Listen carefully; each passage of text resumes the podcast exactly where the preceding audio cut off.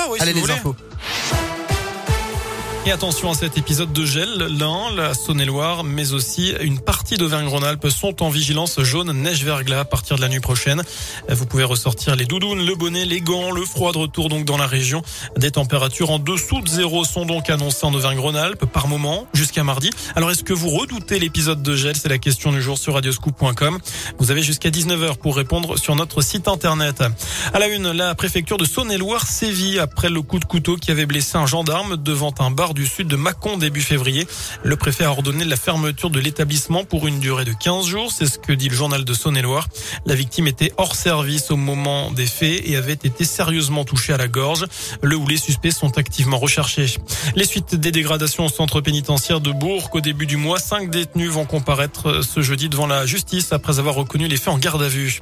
Je vous rappelle cette grève dans les écoles de Bourg ce jeudi. La garderie du soir est perturbée. Les syndicats réclament l'augmentation immédiate du point d'indice.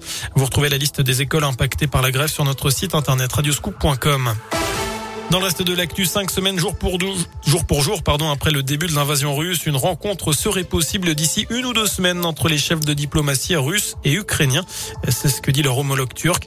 Par ailleurs, la Croix-Rouge se dit prête à diriger les opérations d'évacuation des civils à Mariupol à partir de demain, à condition d'avoir les garanties nécessaires, alors que la Russie a annoncé un cessez-le-feu depuis ce matin 9h dans cette ville assiégée depuis plusieurs semaines.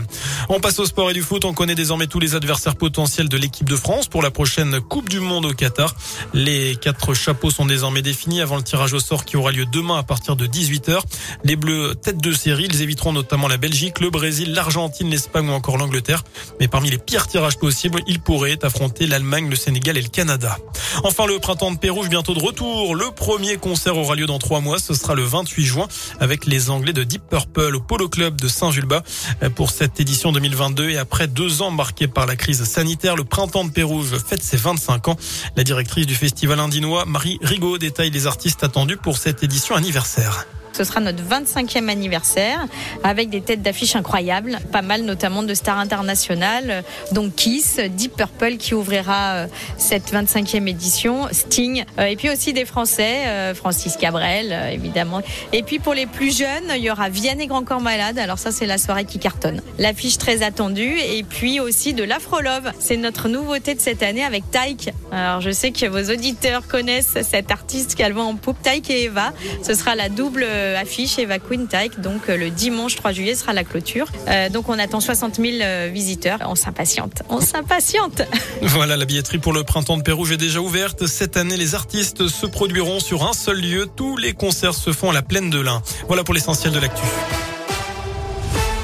Merci.